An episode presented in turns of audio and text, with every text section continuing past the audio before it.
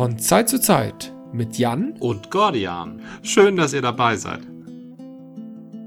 Hey, moin, da äh, endlich.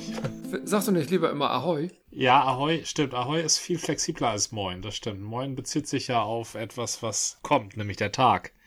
Ahoi passt zu jeder Zeit. Moin bezieht sich auf den Tag? Mhm, in Moin Tag heißt die Langform und das bedeutet einen schönen Tag. Komma wünsche ich. Und einen guten Tag oder einen guten, einen guten Abend, guten Nachmittag, wie auch immer. Der, die Vorsilbe Moin sagt ja noch nichts, was du Gutes wünscht. Ich, ich verstehe schon, was du meinst. Ähm, Finde ich ein bisschen beruhigend. Also Moin bedeutet ja nicht gut, also, sondern aber, schön. Aber Moyen ist doch das Attribut, also ein schön. Ja, aber schön, aber im Sinne von muggelig, gemütlich. Na? Also. Das klingt für mich dann eher nach Abend. Schönen Abend noch. Ja, äh, aber ja, genau. Also. Aber ich wollte einfach sagen, Moyen ist ja das, was im, was wir im Norden häufig gar nicht, äh, das wissen ja auch viele nicht, dass es nicht von morgen stammt, sondern von was ganz anderem.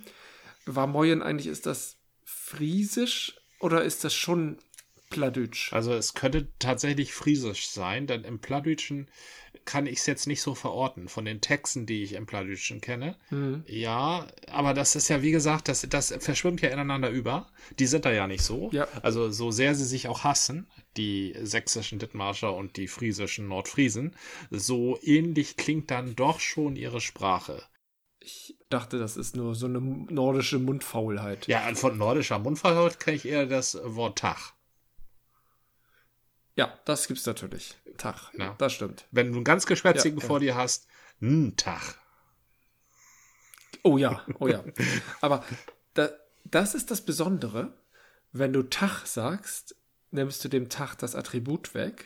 Und wer Moin sagt, der nimmt ja die Zeit weg die Zeitangabe. Richtig. Der ist flexibel. Behält sich aber das Attribut und ähm, ähm, verdeutlicht dadurch, dass er dem anderen etwas Gutes wünscht. Während Tag genau. könnte ja auch das Attribut so miserabel wie möglich äh, davor stehen. Ja, ja, ja, genau.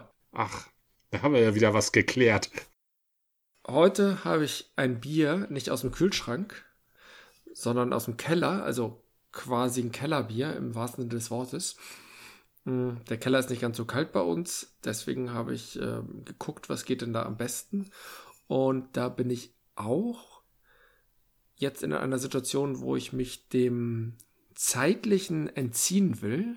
Äh, ich bin da in einem Saisonbier-Dilemma und gleichzeitig ähm, hoffe, dass es ein gutes ist. Ich habe hier ein Bier von Überquell. Ich habe ein Bockbier und Bockbiere sind ja gerne mal so ein bisschen zeitlich orientiert. Ja, und zwar ähm, frühzeitig. Also was das Jahr angeht. Mhm. Naja, nee, Bockbiere sind erstmal Starkbiere. Aber es gibt den Winterbock, es gibt den berühmten Maibock, aber es gibt natürlich das Jahr über doch auch noch einen Bock. Oder gibt es das dann erst wieder im Herbst? Also ich kenne die Winterbocks, weil die eben im mhm. Winter eingebraut werden, wenn es schon wieder kalt ist. Und ja. die, die Frühlingsbox, die bis zum Mai gehen, weil es da noch kalt ist. Deshalb fand ich dein, genau. dein äh, äh dogmatisches Nein auf meinen Hinweis, äh, das Bockbier ist ein Zeitbier, zumindest gewesen in der Zeit, als man noch nicht so äh, künstlich kühlen konnte. Ähm, da schon ziemlich, äh, naja, mutig. Hart, schroff, ja. Ne? Ach so, ach so, mutig, ja, ja. Ich, äh, ich bin ja gerne mal mutig. Wenn ich mich entsinne, äh, ich glaube, wir haben schon öfter mal verwiesen, stammt das Bockbier ja aus Einbeck. Jawohl. Und ist eine Verballhornung von Einbock, äh, Einbeck. Das wurde irgendwie zu Einbock, weil der Bayer an sich, der oder der Münchner oder der Wittelsbacher Anhänger in München, wie auch immer, äh, konnte das nicht so gut. Ich glaube, die Wittelsbacher haben den Braumeister aus Einbeck zu sich geholt, irgendwie vor 500 Jahren oder vielleicht auch noch 400 Jahren. Nein, nein, nein, vor, vor, vor eher 5, 500 Jahren, ja, das stimmt. Der Kaiser Maximilian, ja, ja, ja. genau gesagt. Und weißt du auch noch, wie dieser genau. Braumeister aus Einbeck hieß? Pilcher, ne? Pichler. Pichler. Ja, Pichler. Ja, ja, ja. Sehr und gut, Gordian. Das, aber das ist schon ein Name, den man in Bezug auf Trinken gerne mal im Kopf behalten kann, ne? Ja. ja. Und dieses Bier, willst du mir sagen, dass jetzt aus Einbeck als das Standard Einbecker Bier nach Bayern, ja, es wurde ja nicht importiert, sondern das Wissen darüber wurde importiert, Ja. soll es nur in bestimmten Zeiten gegeben haben? Gute Frage. Also zumindest in heutiger Zeit, da habe ich mich nochmal schlau gemacht, ist Bockbier nur dadurch definiert, dass es stärker ist als üblich, nämlich 6,5 Prozent. Mhm. Und ich glaube, Bockbier ist ein untergieriges. Es ist notwendigerweise ein untergäriges Bier, weil das sind die kalten Biere. Also die, ja, na, du hast völlig recht. Deswegen geht es nur in einer bestimmten Mhm. Zeit damals. Heute aber nicht mehr. Und deswegen ist ein Bockbier, wenn es eine, sich auf eine Tradition beruft, irgendwie immer ein Jahreszeitenbier. Da hast du recht. Also doch ein Saisonbier.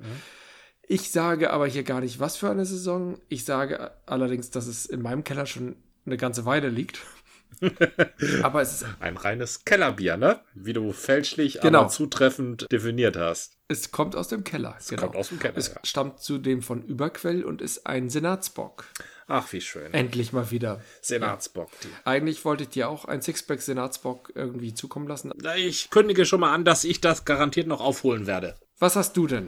Ich, Ja? ähm, auch ein Saisonbier? ich habe ja eine starke Hinwendung zu Saisonbieren und ich habe ja tatsächlich ein Saisonbier, das ich schon mehrere Monate aufbewahre. Wenn der richtige Moment kommt, dann werde ich es köpfen. Jetzt ist der richtige Moment, ich köpfe es. Wunderbar. Woran machst du den richtigen Moment fest? Dass du es im richtigen, in zeitlich im richtigen Monat trinkst oder dass du die Lust auf dieses Bier hast? Es ist der richtige Moment, wenn du ein adäquates Bier köpfst. Und da du einen Senatsbock köpfst, möchte ich einen Maibock köpfen. Ach, wunderbar. Ja, das klingt gut. Das habe ich mir extra aufbewahrt. Ich habe es nämlich vor längerer Zeit erstanden, als ich das letzte Mal in Dithmarschen war. Und ähm, deshalb ist es auch ein Dithmarscher Maibock, den es in Hamburg nicht an jeder Ecke gibt. Also den habe ich extra importieren müssen. Ja, und jetzt Von der Dithmarscher Brauerei? von der Dithmarscher Brauerei im schönen Marne, Karl Hinz, Privatbrauerei, Ja, ja. wo ich herstamme übrigens. Ah, und wenn ich mich recht entsinne, warst du mit dem Sohn des damaligen Brauereibesitzers in, in der gleichen Schule, sogar in der gleichen Klasse, irgendwie sowas? Nein, ich war in der gleichen, in derselben Schule, aber nicht in der gleichen Klasse. Der war zwei Klassen unter mir, aber wir waren im selben, äh, in derselben Handballmannschaft. Ah, okay. Weil ich- ja, sehr cool. Ich sehr, ähm, sehr jung eingeschult wurde und er etwas später eingeschult wurde. Deshalb waren wir ungefähr gleich alt, aber zwei Klassen auseinander. Und äh, daher hatten, hatte ich auch nicht, also hatte ich tatsächlich noch eine intensivere Beziehung zur Hinzbrauerei als alle Mahner sowieso schon. Weil diese Hinzbrauerei nämlich unseren Handball, äh, auch unsere Handballmannschaft gesponsert hat. Deshalb hatten wir die Flaschen auf dem T-Shirt und auch immer reichlich Flaschen in der Kabine, was uns dann bei anderen Mannschaften sehr beliebt machte. Oh, oh, die Mana kommen wieder. Lass mal mit denen zusammenspielen und lass uns mal mit denen äh, anfreunden und nicht irgendwie sie vergrätzen. Und wenn sie sich nicht besonders doof anstellen, lassen wir sie auch gewinnen. Auch das, das daran kann ich mich so nicht erinnern. Aber ich kann. Äh, zu erinnern komme ich gleich noch. Alkohol und Erinnern, das ist, das passt nicht immer gut zusammen. Aber lass uns doch erstmal unsere Biere öffnen. Ja, Beugebuddelbär habe ich schon angekündigt und das klingt folgendermaßen. Ja, ich. Oh, wunderbar. Ja, Ich, bei mir klappt das ja gerne auch mal nicht. Bei mir klingt es einfach nur ganz klassisch. So ein Kronkorken. So, Überquell Senatsbock. Ich bin gespannt.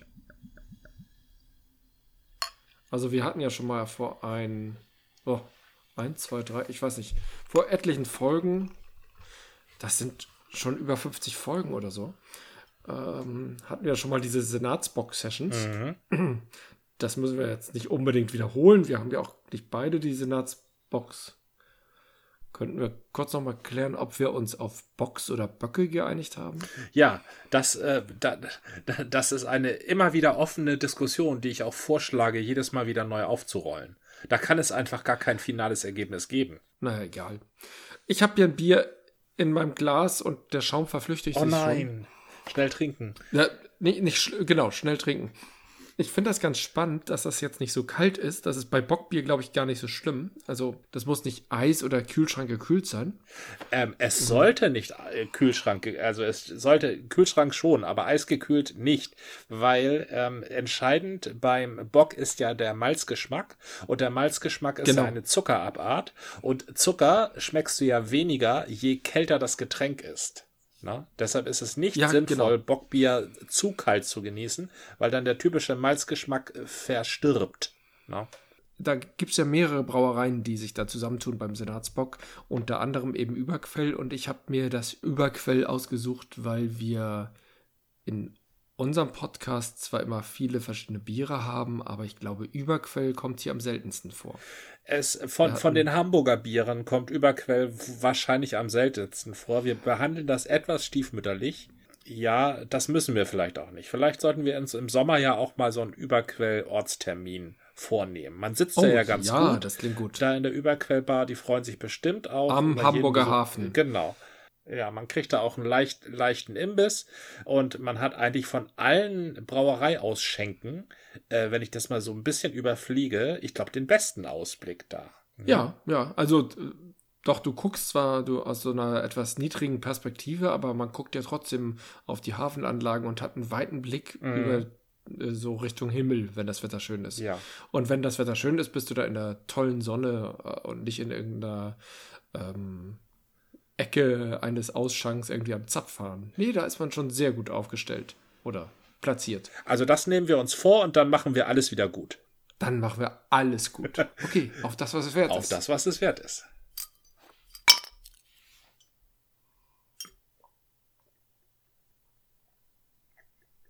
Mm. Ich darf ähm, gleich mal meinen Eindruck schildern. Also ähm, ein Maibock ist im Gegensatz zum gewöhnlichen Bock ja immer noch ein bisschen frischer. Also ein bisschen Ja. weniger, ich sag jetzt mal bös, muffig. Was viele Bockbiere haben, mit dieser Schwere kommt manchmal so eine gewisse Muffigkeit. Und ein Maibock ist immer so ein bisschen perliger. Und auch das Dithmarscher, was äh, sowieso eins meiner Lieblingsbiere oder einer meiner Lieblingsbierproduzenten ist, hat ein sehr, sehr fruchtiges, fast tänzerisches Maibock da mal wieder hingezaubert. Ein bisschen zu perlig für manchen. Also ich, ich, ich erkenne das an, die, wenn Leute sagen, Dithmarscher, das perlt mir zu sehr, also nicht das O-Typ, aber der Pilz, das Pilz und die äh, eben auch die, das, das Maibock und auch das Dunkle. Aber ich finde eben die Dithmarscher Perlung, weil ich damit großgezogen worden bin, ist das für mich irgendwie so der Standard von Perlung. Ne? Das ist, das ist Heimat. Richtig, ja, das ist so das erste Bier, das ich in Massen getrunken habe und deshalb, ich weiß, es ist eine, es perlt sehr, es perlt stark oder wie nennt der Profi das, es hat eine starke, eine erhebliche Perlage. Genau, das fiel mir auch gerade ein. Das hatten wir doch bei Bunthäuser kennengelernt, als wir da bei diesen ganzen Hobbybrauern Ja, auch bei äh, so einem kleinen Brauwettbewerb waren. Das war auf dem Hamburger Bier, in der, bei der Hamburger Bierweek. ja, Und wir waren einfach nur neugierige Trinker und die meisten waren da irgendwie selber Brauer. Das war ein cooles Event. Und da haben sie den Begriff Perlage verwendet. Da hatten sie noch irgendeinen Fachbegriff und ich war ganz beeindruckt so unter na, eben nicht Profis, aber über, so, ja, man kann sagen Bier-Nerds, ne? Ja. Wir sind ja noch keine Bier-Nerds, wir tun ja immer nur so ein bisschen so und die haben richtig einen Plan gehabt, was sie da tun. Aber auch das ein oder andere Bier hat eben nicht so gut funktioniert. das ist richtig. Ähm, der Unterschied war ähm, zwischen uns und allen anderen, die am Tisch saßen, was wir vorher auch gar nicht wussten. Das war so ein bisschen wie bei Tanz der Vampire. Wir kommen da herein in diesen Wettbewerb und denken, wir sitzen zwischen lauter anderen Leuten, die jetzt Jury spielen, weil die Jury war das Publikum. Und dann nach und nach ging uns auf, dass um uns herum alle anderen Wettbewerbsteilnehmer waren und wir hatten die ersten fünf, sechs Biere schon intus und uns natürlich total ausgelassen über die Biere. und auch den einen oder anderen Hobbybrauer schon. Ich glaube, wir ecken nicht wirklich an, aber plötzlich merken wir, oh, wir sollten den Leuten vielleicht nicht zu sehr auf den Schlips treten Mhm. denn, oder auf die Füße, denn wir haben plötzlich die Spiegel an der Wand gesehen und die waren leer. ja, genau. Danke für die Ausarbeitung des Bildes. Also es war ein sehr schöner Nachmittag, ja. Das, das wollen wir wiederholen, ja. Jetzt aber zu deinem Bier. Also mein Bier hat tatsächlich auch so eine feine Perlage, ein bisschen doller, als ich das jetzt beim Bock erwartet habe, aber ich glaube, das ist völlig normal. Einfach, ich, ich hatte es noch ein bisschen würziger und muffiger, wie du sagst, erwartet. Mhm. Die, der Malzkörper ist angenehm. Ich bin ja immer nicht so ein Malz-Fan, deswegen gehe ich immer sehr kritisch mit dem Malz um. Das mag ich hier. Das kämpft sehr gut auch gegen eine Muffigkeit. Ein ordentliches Bockbier muss mit Malz arbeiten, um den Muff einzufangen mhm. und eben nicht mit Hopfen. Ich weiß nicht, ob es das auch mit Hopfen könnte. Kann ich gar nicht sagen. Aber bei so einem Senatsbock ist eben auch Malz am Spiel. Und ja, ist angenehm vollmundig. Ich bin mir noch nicht ganz sicher, ob der Malz und ich glaube, bei dem Malz, das ist so ein Malz wie beim Stout. So, so ein, so ein Malzgehalt oder so ein Malzgefühl. Und da erwarte ich ja eigentlich immer ein bisschen mehr Stickstoff oder so eine ganz feine Perlage, fast cremig. Und da stört mich, glaube ich, dieses ähm, Perlige. Mhm. Aber ich mag das ist es in Ordnung, dass es jetzt ein Bier ist, das es nur zu einem gewissen Zeitpunkt gibt mhm. und dann irgendwie ein Jahr später erst wieder. Das würde ich nicht als mein Standardbier nehmen, aber so mal als besonderes Bier ist das schön. Wie ist denn die Färbung? Oh, schwarz. Nein, stimmt nicht ganz. Ins dunkles Braun. Es schimmert so ein bisschen leicht durch. Ah, schön. Wie, ein, wie so ein Kaffee, ja. Schwarzer Kaffee. Also sieht sehr gut aus, gefällt mir. Und dadurch, dass der Schaum wie so eine leichte Creme an der Oberfläche nur noch übrig bleibt, so ein Hauch, aber das ist tatsächlich so eine Kaffeeoptik. Total nett. Und wie viel Volumenprozent hat es? Wie gesagt, es muss ja mindestens 6,5, habe ich ja behauptet. Mal sehen, ob ich jetzt keinen Quatsch erzählt habe. Oh, 7,7 Prozent. Wow, das ist, äh, da, da haben die, da haben sie mal was vor. 7,7. Ja.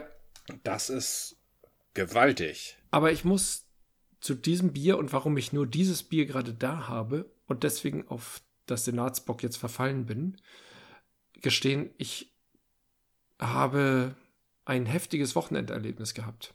Oh. Ich hatte nämlich ein Tasting. Aber das ist ja schon mal sehr erfreulich. Das ist erfreulich und äh, weil ich ja mit dir gerne mein Craft Beer Tasting gemacht habe, aber auch schon zwei Whisky-Tastings und von früher irgendwie Whisky-Tastings als meine ersten Tastings kennengelernt habe. Ein Whisky-Tasting habe ich sogar von dir begleitet. Das war sensationell, muss ich sagen. Oh, danke schön. Ja. Habe ich die Chance ergriffen, mal ein sogenanntes Crossover-Tasting zu machen, Whisky und Bier zusammen. Einfach weil Whisky und Bier den gleichen Ursprung haben, nämlich so ein Gerstenbier. Das ist der Ursprung für beide Getränke. Nur beim Bier tue ich dann eben noch andere Sachen rein, damit es besser schmeckt. Und beim Whisky brenne ich einfach so lange, bis der besser schmeckt. Nein, der hat dann natürlich auch noch ein, ein, ein, Reifungsprozess. Während du Bier nicht brennst. Aber der, der Ansatz ist schon mal genau. gut. Also da, die, gleich diese Gemeinsamkeit da mal herstellen. Also da wäre ich so nicht drauf gekommen. Ja, stimmt. Also wenn man mal drüber nachdenkt, es beginnt alles mit einem Gerstenbrei. Und das Lustige ist, dass die, ich habe überhaupt nicht mich bei der Auswahl äh, darum gekümmert und die Hälfte der, also es waren alles stärkere Biere, weil du ja dem Whisky irgendwas entgegensetzen ja. musst. Und es war ein heftiger Hopfenstopfer dabei, was ich bis dahin gar nicht wusste. Hopfenstopfer ist ja wirklich, obwohl ich das schon mal gesehen hatte, ist ja wirklich ein Markenname. Das heißt, der ursprüngliche Begriff, Handwerksbegriff aus dem 19. Jahrhundert, ich für kalt gehopftes Bier ist jetzt als Hopfenstopfer ein Markenname der Marke Hopfenstopfer irgendwie aus dem was? Ich weiß gar nicht. Franken kommen die, glaube ich. Echt? Ja. Oh, naja. Ja. Das ist, das halte ich aber auch für ein bisschen zwielichtig, oder? Weil Hopfenstopfen ist nun mal eine, ist nun mal eine Herstellungsvariante. hat man lange nicht gemacht. Das, das ist wurde richtig, irgendwann ja. aufgebracht. Und letztendlich können wir sagen, die haben den Begriff wieder hervorgeholt. Insofern sei es ihnen gegönnt, wenn ja. sie mich nicht verklagen, wenn ich mal andere Biere als Hopfen gestopft bezeichne. Okay. Und die hatten tatsächlich ein sehr sehr stark gehopftes Bier. Und das konnte dem Whisky was entgegenhalten, aber der Aromahopfen verschwand im, im, Kontrast zum Whisky und es blieb nur die Bitternote. Und das war wieder eine Überraschung. Mhm. Also das, ich mag ja gerne hopfengestopfte Biere, aber in dem Zusammenhang hat es das anders gemacht. Und was da geholfen hat, war zum Schluss ein Stout. Das hatte sogar 10%, kam aus den USA, irgendwie aus der Sierra Nevada. Ach, äh, aus der Sierra Nevada. Also äh, ja? Sierra Nevada war, glaube ich, überhaupt das eins der ersten äh, groß vertriebenen Kraftbiere damals. Das kann sein. Also mhm. aus der Sierra Nevada mhm. Brauerei. Ja. Und die hatten wirklich ein ordentliches Stout hingelegt. und auch ein, wie gesagt, ein ähm, intensives und das konnte auch sehr gut gegen den Whisky mithalten. Also da, da muss man echt gucken, welches Bier setze ich einem Whisky entgegen. Da kannst du nicht irgendein leichtes äh, Pale Ale da hinsetzen, da denkst du nur, was ist denn das für ein Wasser? Ja, richtig. Das Event war lustig. Ich wunderte mich, warum ist hier nur ein Name? Und dann ergab es sich, dass es ein unangekündigt, ein, ein Junggesellenabschied war. Was? Da kam dann plötzlich. Junggesellenabschied ja. beim Tasting, das ist immer eine Herausforderung. Das war es auch, aber die waren alle extrem nett. Einige waren natürlich schon ein bisschen betrunken, denn das war nicht das erste, was sie gemacht hatten. Die hatten vorher lustige Sachen gemacht, was weiß ich. Es gibt doch diesen Fußball, äh, dieses Fußballspiel, wo du in so große Ballons rein steigst und dann musst du äh, gegeneinander rennen und haust dich gegenseitig um und du kullerst dann weg und sowas. Kennst ja, du, du, du, läufst in so Kugeln und äh, genau, na, in der genau. Kugel laufen musst du dann versuchen, den Ball auch nochmal zu treffen. Exakt. Das haben die das gemacht. Das war deren Auftakt. Ah. Ja, und das fand ich sehr sympathisch, dass sie einfach mit so einem Fun-Sport-Ding äh, angesetzt haben. Und die hatten schon den ganzen Tag irgendwie waren die unterwegs und waren dafür erstaunlich nüchtern nicht jeder, die hatten schon ein bisschen was getrunken, aber haben sich aufgrund des Tastings sehr zurückgehalten. Ah. Und äh, das war echt eine sehr, sehr nette Runde von jungen Männern, die irgendwie ganz hippelig waren und auch teilweise sehr neugierig. Nicht jeder konnte mit dem Ding was anfangen, aber trotzdem waren die alle sehr offen. Und wir haben zusammen versucht, uns da zu nähern und das hat sehr gut geklappt. Dadurch, dass parallel noch ein zweites Tasting stattfand, war für mich kein Näher dieser Spucknäpfe über.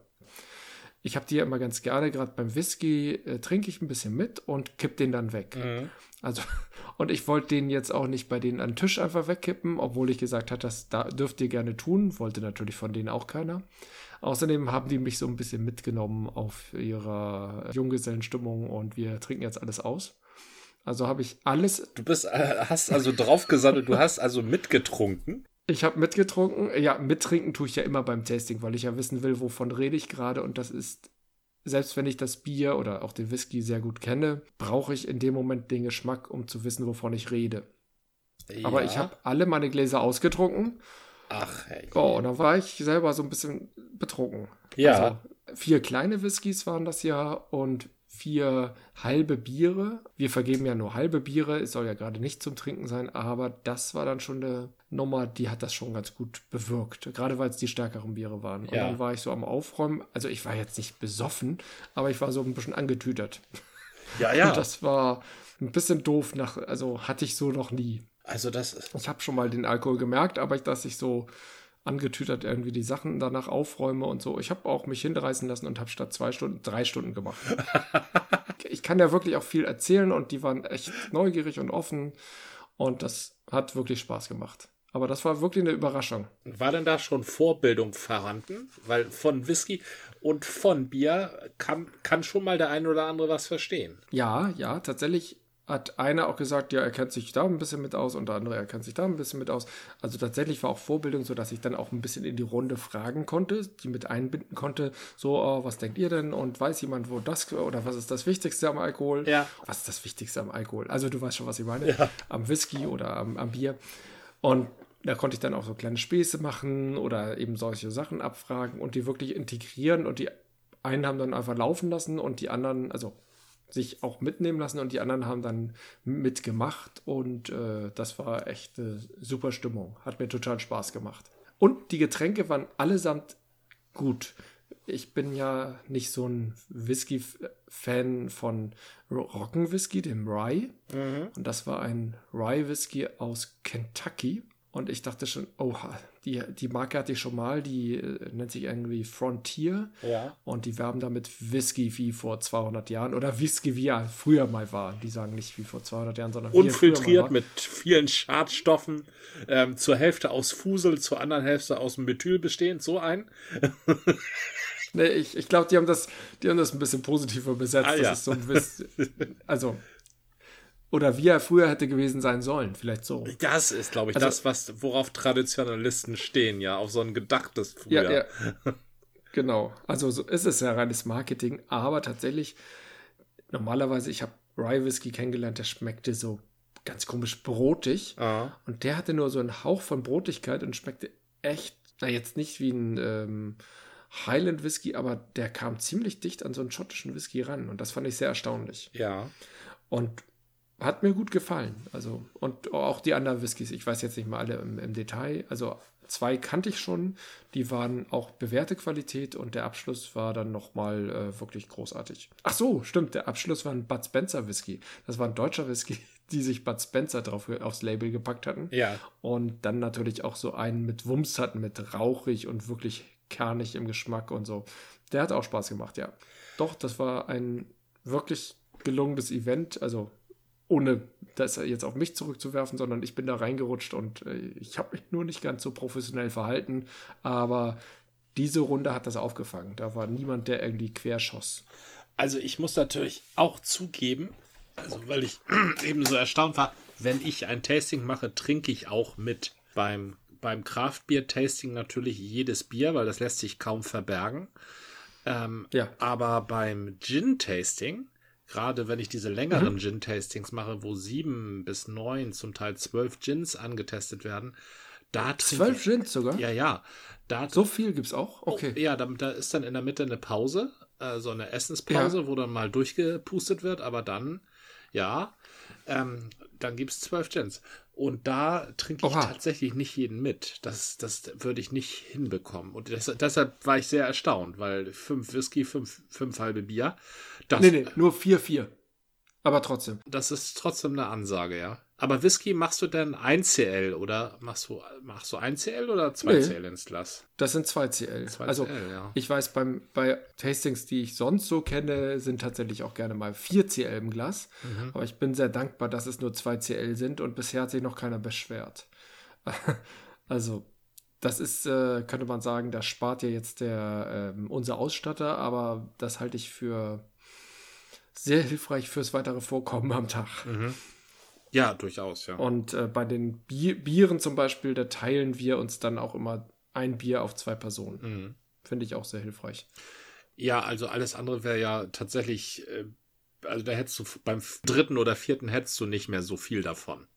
Ne? Wenn du das, Genau, und genau. Ein halbes Bier ist schon ganz anständig. Ich habe Tastings erlebt, da kriegtest du ein Drittel, also 100 Milliliter. Ja, aber wenn du eine Flasche hast und viele Biere kommen ja in Flaschen oder Dosen, dann musst du das ja irgendwie aufteilen. Ja, aber du könntest auch äh, pro Flasche kannst du auch drei Gläser ausschenken.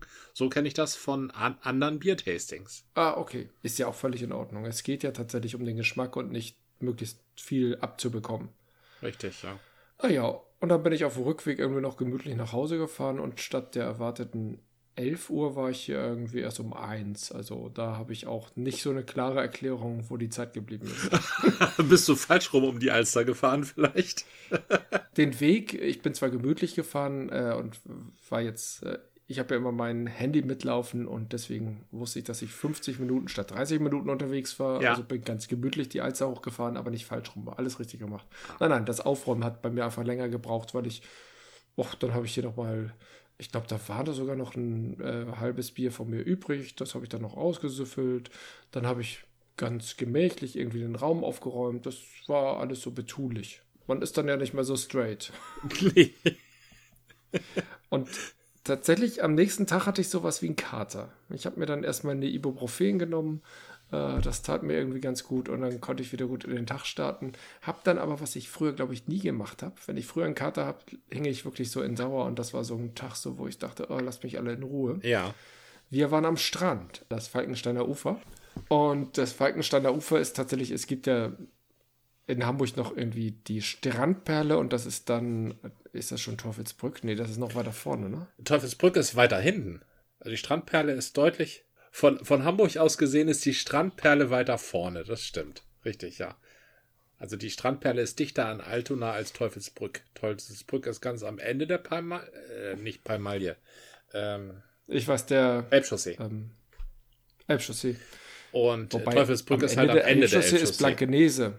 ja, das ist Ist richtig. Teufel, ach, Teufelsbrück ist hinter Blankenese. Also gleich hinter Blankenese Nein. fast. Ja, doch, doch, doch. Ich sag jetzt nichts, ich bin gerade ein bisschen unsicher.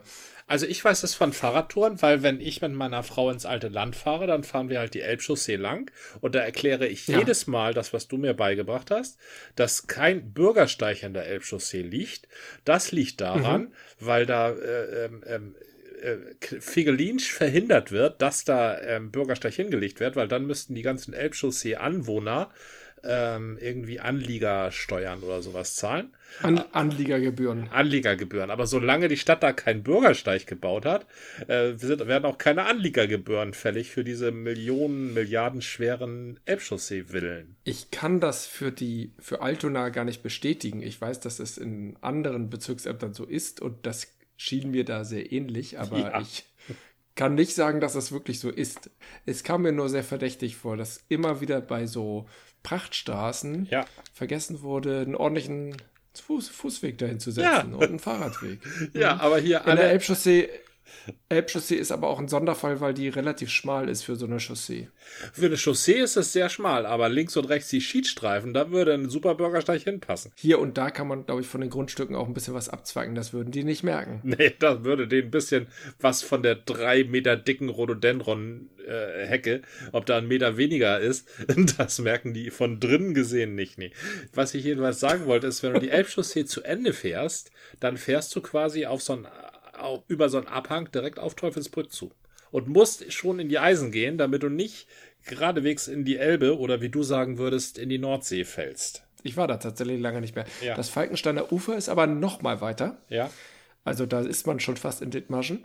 Und das haben wir so ein bisschen als unseren Lieblings-Elbstrand entdeckt, ja. weil die wenigsten extra so weit rausfahren. Mit Bus und Bahn würde man da nur sehr umständlich hinkommen. Das wäre ein bisschen unpraktisch und deswegen fahren wir da tatsächlich, wenn wir da mal hinfahren, immer mit dem Auto hin. Das ist immer was, wo ich denke, irgendwann müssen wir das nochmal mit dem Bus machen, denn mit dem Fahrrad ist das vielleicht doch ein Schlag zu weit. Also würde gehen, aber spätestens mit dem Kind wäre das so ein bisschen ungünstig. Mhm. Wir haben unseren Nachläufer tatsächlich ja auch verkauft. Oh. Wir hatten ja immer so einen so eine Art Anhänger mit einem Rad und einem Lenker und einem Sattel, wo das Kind drauf sitzen konnte, aber das ist zu klein, das Ding. Ja. Das heißt, das Kind fährt jetzt regulär im, mit dem Fahrrad nebenher. Genau. Also das fuhr auch schon vor mit dem Fahrrad nebenher, aber du kannst dann eben nicht so 50 Kilometer Radtouren machen. Ja. Wobei, wir müssen mal gucken, wie weit wir kommen. Mittlerweile hat das Kind ja auch ein Fahrrad mit 20 Zoll Reifen, also es wird wird alles immer mehr und größer. Mhm. Es geht voran. Ach toll. Und das Kind ist aus der Hochbettphase jetzt entwichen. Und es hat ein ganz normales Bett bekommen. Es hat sich das gewünscht. Ja. So ein, so ein Hochbett drängt sich ja irgendwie immer, das ist ja fast wie so ein Doppelstockbett, drängt sich so in den Raum rein. Das ist sehr raumgreifend. Ja. Und ein normales Bett ist ja eben fast am Boden und die Blickachsen gehen jetzt eben bis zur Wand und nicht bis zum Hochbett. Ja, aber das Hochbett nutzt den Raum besser aus. Ja, aber wir sind nicht auf Raumnutzung, sondern auf Optik aus. Mhm. Also, oder was weiß ich, wir. Das Kind hat sich das ja gewünscht. Außerdem ist in diesem neuen Bett auch ein Gästebett mit integriert. Das kann man da so rausziehen. Ach, das ist ja super praktisch. Dann könnt ihr also Gäste im eigenen Gästeschlafzimmer empfangen. Und wenn ihr dann mal bis abends, bis nachts spät den Wein äh, äh, Hallo gesagt habt, dann müssen die Gäste auch nicht mehr ins Taxi buxiert, sondern werden ins Kinderzimmer buxiert. Nee, das Kind kann Gäste empfangen und wir haben da nichts zu melden. Tut mir leid. Wir haben ansonsten doch ein Sofa, auf dem man schlafen kann. Keine so. Sorge. Okay. Nee, nee, das ist ein Gästebett für Gäste vom, vom Kind. Also das ist ja jetzt ganz wichtig, dass man Freunde irgendwie äh, als Gäste mal auf dem Wochenende da hat, über Nacht. Ist das so? Ja, ja, das ist. Äh, Laufen fremde Kinder bei euch am Wochenende rum? Nee, fremd sind die einen nicht. Die kennen wir dann auch schon meistens ein paar Tage. Ah ja. Und es passiert tatsächlich auch jetzt nicht so oft, aber hin und wieder. Und eben dafür war das Gästebett ja so wichtig, dass wir jetzt mal bis, bis vor kurzem habe ich da noch ein Feldbett hingestellt. Das sieht zwar immer ganz spannend aus, als wären wir gerade auf so einem Outdoor-Trip, aber in Ja. Wahrheit war das dann doch eher eine rudimentäre Notlösung. Das Feldbett habe ich noch aus Live-Rollenspielzeiten. Da war ein Feldbett schon mal eine wichtige Errungenschaft, ja. Ja, Also ja. äh, irgendwann Also- hörte man auch auf, auf dem Boden zu schlafen. In den ersten Jahren ging das ja noch, aber irgendwann hörte man auf Mhm. damit. Und dann war ein Feldbett schon was Wichtiges. Ja, aber kurz nachdem ich aufgehört habe, auf dem Boden zu schlafen, habe ich auch aufgehört, in Zelten zu schlafen, weil ich das alles einfach nur unbequem fand. Deswegen habe ich das Feldbett, glaube ich, dreimal benutzt. Also das, aber trotzdem, ich bin ein stolzer Besitzer eines Feldbetts. Für alle Fälle, wenn wir es mal brauchen. Ich muss ja sagen, dieses Bier, Na, es ist gut. es hat eine gewisse Schwere, also die 7,7 Prozent merke ich nicht, weil, weil der Alkohol schmeckt, aber mhm. ich merke, dass bei mir so eine gewisse Schwere ausgelöst wird und ich muss mich nach diesem Tasting-Wochenende muss ich mich erst wieder langsam an den Alkohol rantasten. ich verstehe. Also auch mein Bier hat äh, gehörig Umdrehung, also 6,8 Prozent immerhin schon. Also auch ganz sich, ordentlich, ja. Ja, die haben sich da nicht an der unteren Grenze. Die merkt man allerdings nicht, weil es eben das eine, ist wunderbar. Ja, weil es eben neben der starken Perlage auch eine extrem ausgewogene malzige Note hat, die äh, mhm wenn man es nicht zu kalt trinkt, also das habe ich tatsächlich, habe ich drauf geachtet, ähm, die sich auch sehr schön ausbreitet. Also das ist oh, eine, ein, ein schöner Gruß aus Dithmarschen. Ja. Ich, soll ich die, ich, ich, äh, wie, wie, wie ich überhaupt daran gekommen bin, ich war nämlich in Dithmarschen. Also ich bin ah, okay. ja noch relativ selten, aber ich hatte jetzt eine eine, ein Besuch in der Heimat. Genau, eine, eine, Notwendigkeit in die Heimat zu fahren, weil ein ganz, ganz alter Freund von mir gestorben ist. Oh, das ja. tut mir leid. Das war, das war schon Schlag ins Kontor, aber es war äh, vorbereitet, also es war eine längerfristige, Krank äh, längerfristige Krankheit und wir haben das so im Freundeskreis äh, begleitet und mhm. äh, dann war einfach irgendwann Schluss. Ähm, die Besonderheit ist, das war ein Schulfreund und der ja. oder dessen Schicksal hat mich dann wieder mit anderen Schulfreunden zusammengebracht, mit denen ich über Jahre nichts mehr zu tun hatte eigentlich. Ja, die zwar das auch. geht mir ähnlich bei Schulfronten, ja. ja. ja. Die zwar auch in Hamburg ansässig sind, aber man hat sich, also man, man ist sich grundsätzlich zugeneigt. Aber man findet mhm. einfach wenig Gelegenheit, miteinander zu tun zu haben. Ne? Ja, so ist das. Aber über, ähm, über dessen Erkrankung sind wir dann, haben wir, haben wir dann wieder Kontakt aufgenommen und da war auch einer, der auch sehr das alles immer sehr koordiniert hat, weil er auch ähm, ausgebildeter Pastor ist. Also er ist nicht mehr aktiver Pastor, aber er ist immerhin als Pastor ausgebildet und war auch einige Jahre als Pastor tätig. Von daher kann er das ja. sehr gut in solchen Situationen Leute zusammenbringen und Dinge moderieren vor allem. Das sind ja so Fähigkeiten, die der Pastor hat, ne? Krisensituationen moderieren mhm. und sowas. Das ist eigentlich total, total unterschätzter Job. Aber das, das können die schon. Oh, ja. finde ich gar nicht. Also ich, ich unterschätze das zumindest nicht. Nee, also das sollte man noch nicht unterschätzen. Das ist so richtig, richtig klasse, was da so für Fähigkeiten mitkommen. Äh, bis hin zu mhm. spontanen Reden halten. Ne? Wenn, wenn, wenn die, wenn die ähm, wenn es ange angesagt ist. Ja, und der hatte das. Genau, so und bisschen, angemessene Worte finden. Ja. ja. genau, die richtigen Worte finden und wissen, auf wen man wie eingehen muss und so. Und das, das mhm. war schon sehr hübsch. Und der hatte dann auch koordiniert, dass wir so unsere Beiträge an den Trauerredner geben konnten. Und der hat dann auch den Trauerredner so ein bisschen beraten. Ja, und dann sind wir in so einen Bus gestiegen an, am Tag der Beerdigung hier in Hamburg, haben wir uns mhm. getroffen. Mhm. Zu dritt waren wir dann.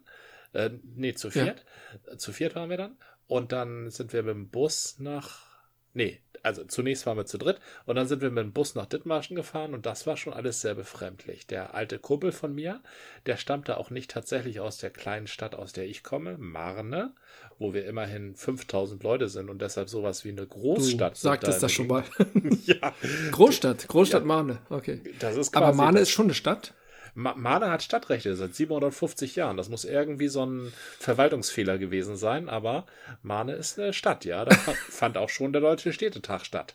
Also Marne ist eine Oha. Stadt, ja. Und Marne hat auch einen großen Karneval und sowas. Also nichts gegen Marne. Äh, Marne hat auch das eine ist die Brauerei Kirche in und eine Brauerei, richtig. Ja. Na, bei, der, bei der Kirche würde ich aber nicht so angeben, weil da ja die Nachbarstadt noch ein bisschen mehr posen kann, ne? Ja, die Meldorf. kann wirklich deutlich mehr angeben. Meldorf mit dem schönen Dom. Das stimmt, aber Marne, die Marner ja, Kirche ja. ist da zweite Liga. zweite. Okay. Ich will nicht sagen zweite. Die zweite Liga ist die spannende. die zweite Liga ist, wo noch was passiert, richtig. Genau, genau. Also mein alter Kumpel, der stammte jedenfalls nicht aus Marne, sondern aus den Kögen. Und die Köge, das ist ja so eine ganz eigene, das ist ja sowas wie die Wild Frontier. Also das ich weiß hattest nicht, du mal erklärt, dass die Köge, genau, einerseits ist das, die, die Köge sind diese Landgewinnungssektoren. Ja. Und andererseits hatten die Köge auch in der Nazi-Zeit irgendwie äh, so, da, das waren so komische Ansiedlungsprogramme. Also ich will, äh, weiß jetzt nicht, ob das jetzt angemessen ist, das an, äh, zu erwähnen, aber das hattest du mal irgendwie gesagt, dass die Köge da irgendwie ganz speziell waren. Ja, es gab da ein extrem, äh, nicht äh, einige spezielle Köge, in Dithmarschen halt einen. Köge gibt es überhaupt nur in Dithmarschen und Nordfriesland. Köge ist, wenn du, mhm. wenn Land angespült wird, das Meer ist ja moddig mhm. an, äh, an der Nordsee. Ne? Das ist ja moddig ja, ja. und das bringt dann Matsch herbei. Und dieser Matsch, der bleibt mhm. am Matsch kleben, der schon an der Landseite ist. Und irgendwann klebt da so viel Matsch, dass neues Land entstanden ist. Das kann man ein bisschen beschleunigen, indem man da so Pfähle reinhaut und zwischen die Pfähle reisig steckt. Dann bleibt da halt mehr Matsch mhm. schneller hängen.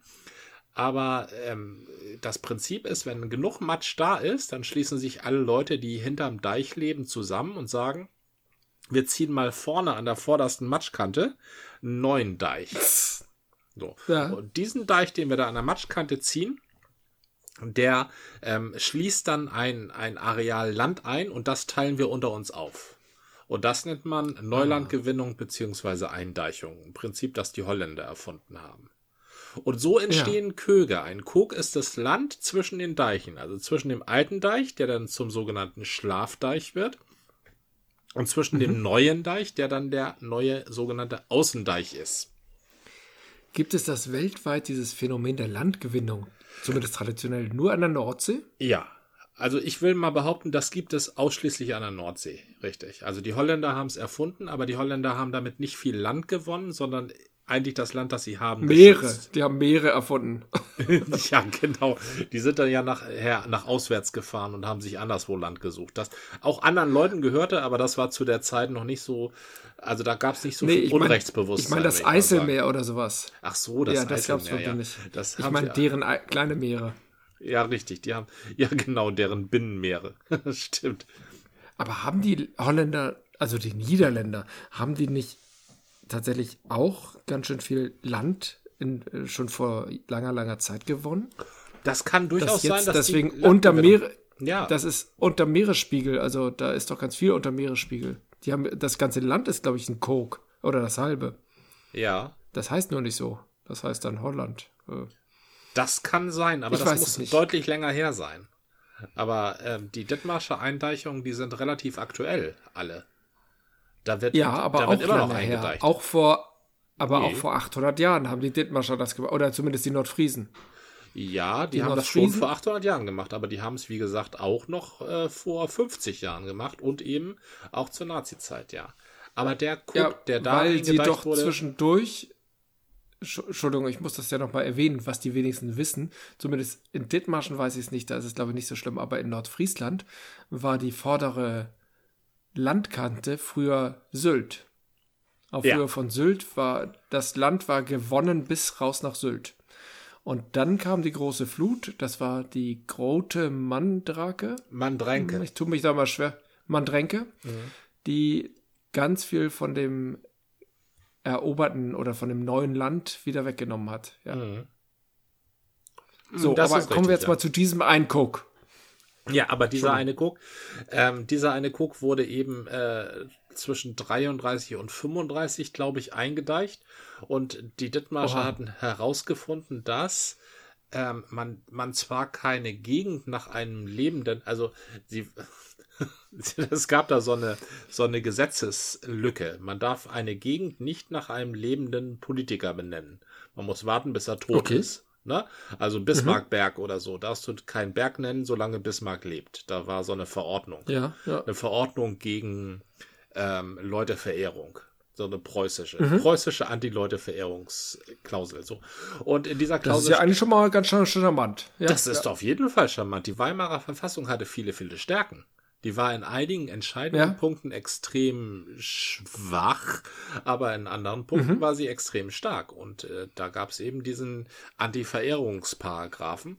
Und in dem standen eben sehr viele Dinge dann drin, nachdem man Politiker, die man nicht nach Politikern benennen darf. Also, also Täler okay. und Berge, Flüsse und äh, ähm, Flüsse und Seen ähm, Teiche und Tümpel. Aber keine Köge. Aber keine Köge, genau. Und deshalb haben sie ganz mhm. schlau den einen Kog Adolf Hitler Kog genannt. Und zur Einweihung des schön, ja. Koges kam der dann auch vorbei. Ja. Mhm. Und in diesem Kog wurden eben Leute angesiedelt, die äh, äh, in die Zeit passten. Ja. Schön gesagt. Mhm. Also, de, aber inzwischen dem, ist der Coke auch inzwischen ist der Coke auch umbenannt und wenn man da rumfragt, mhm. äh, wo war denn hier mal der Coke, dann äh, weiß, glaube ich, auch das weiß auch keiner mehr. Das muss, muss auch irgendwann ja mal vorbei sein, wie man so schön sagt. ja, ja. okay.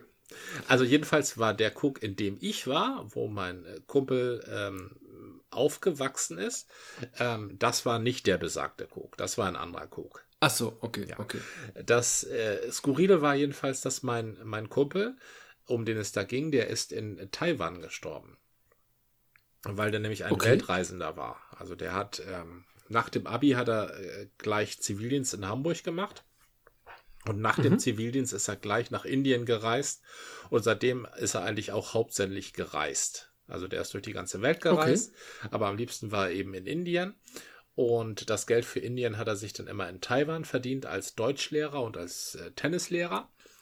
Und Taiwan oder Thailand? Taiwan. Achso, ich hatte eben Thailand verstanden. Äh, habe ich Thailand gesagt? Das wäre falsch.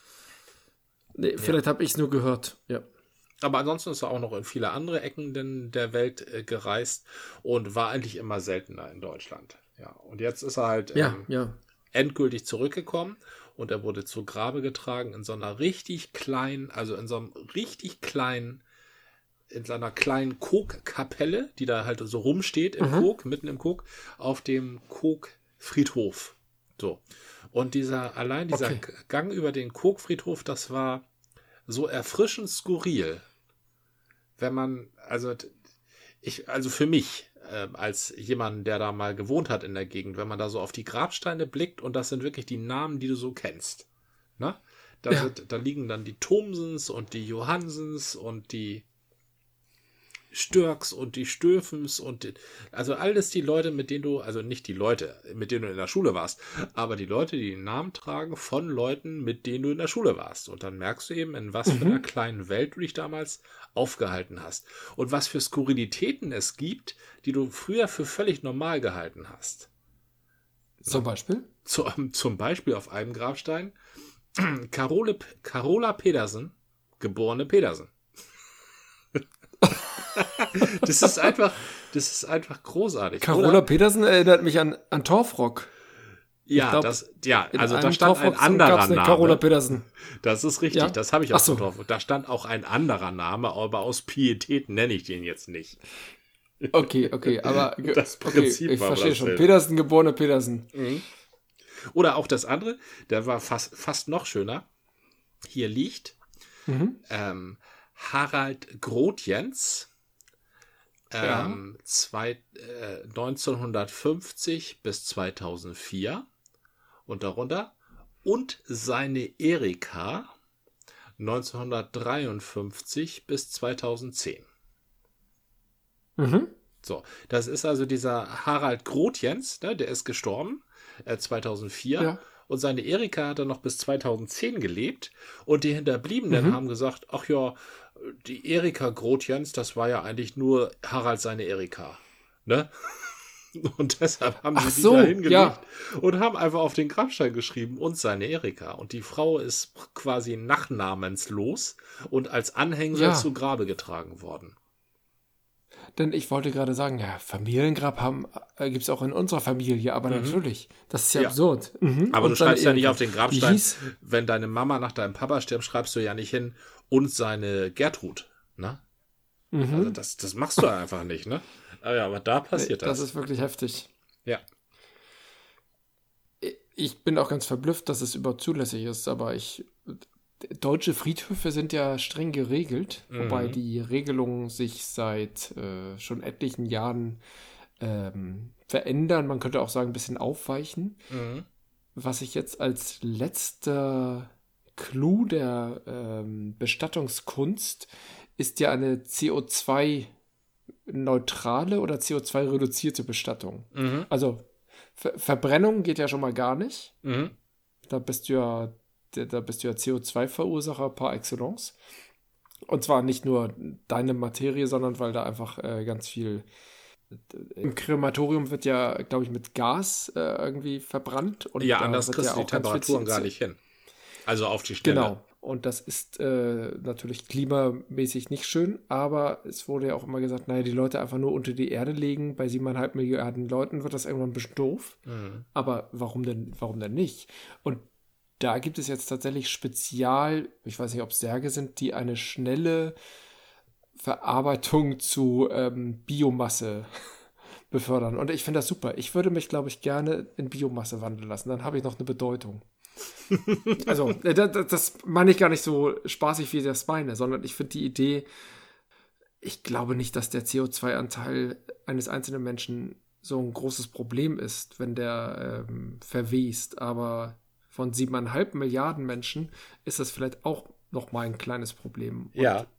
Wäre doch, wäre doch konsequent dann zu sagen, na dann versuchen wir es mal CO2 reduziert. Ich glaube, neutral geht es nicht, aber möglichst wenig. Da sprichst du überhaupt was an, was da an dem Tag auch noch Thema wurde.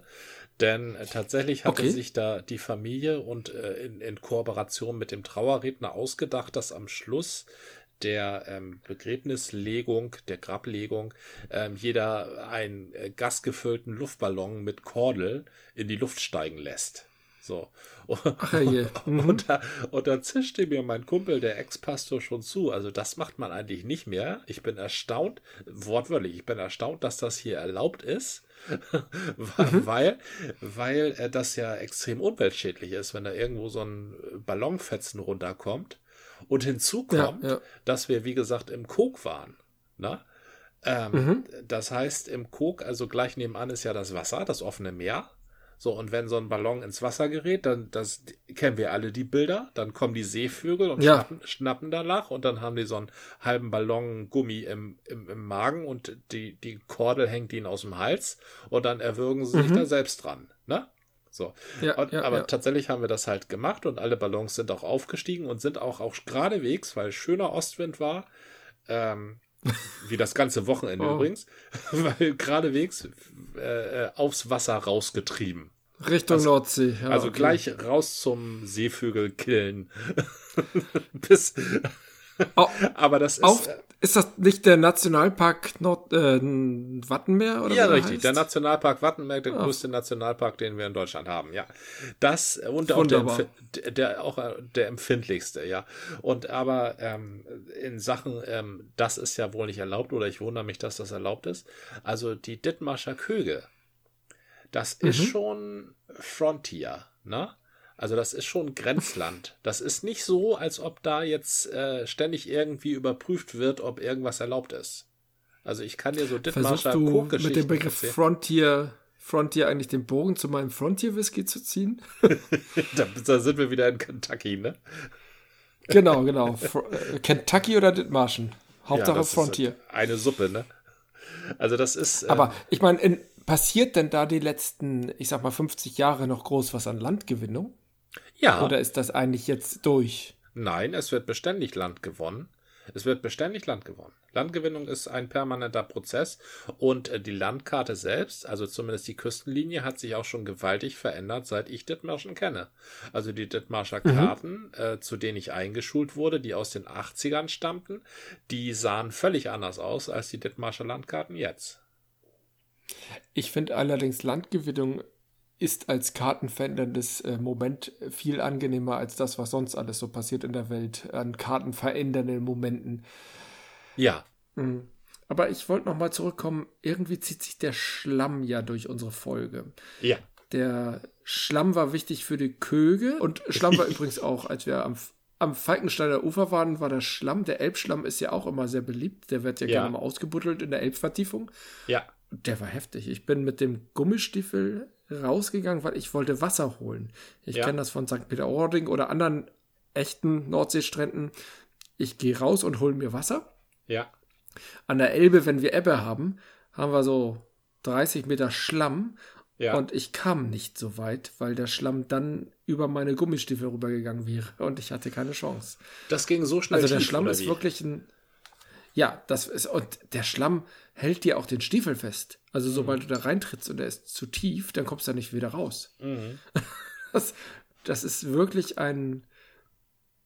Man, man sagt immer so Schlamm und Matsch und das klingt so lustig, aber Schlamm in Masse ist eine wirklich gefährliche Angelegenheit. Ja, das ist richtig. Aber gleichzeitig auch ähm, eine Möglichkeit, wenn man den Schlamm zu nutzen weiß. Ich, ich finde das wahnsinnig spannend und auch beeindruckend, dass Dinge, äh, so Flöcke in den Schlamm geschlagen werden.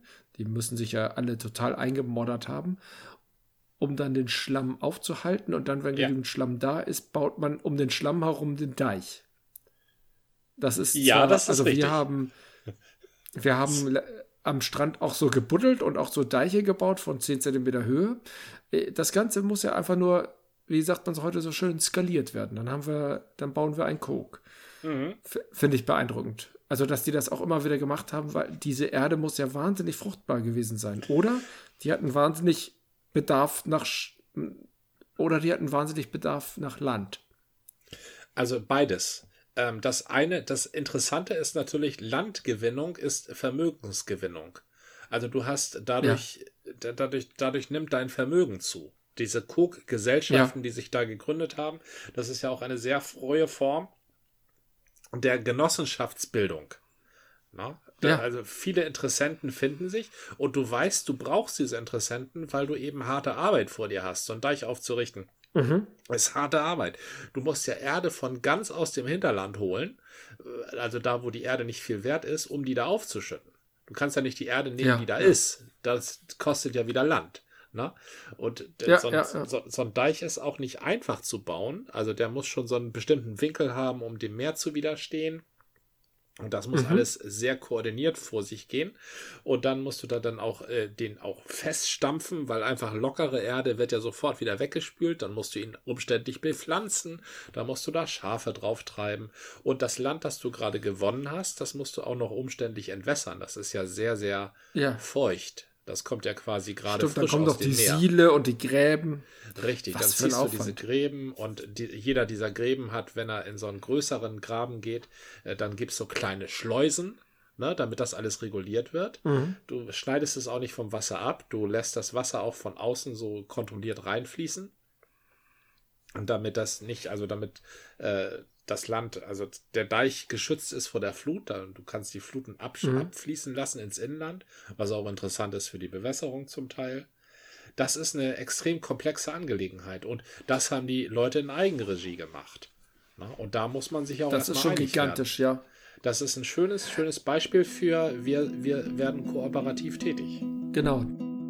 Das war eine Folge des Podcasts von Zeit zu Zeit mit Gordian und Jan. Bis zum nächsten Mal.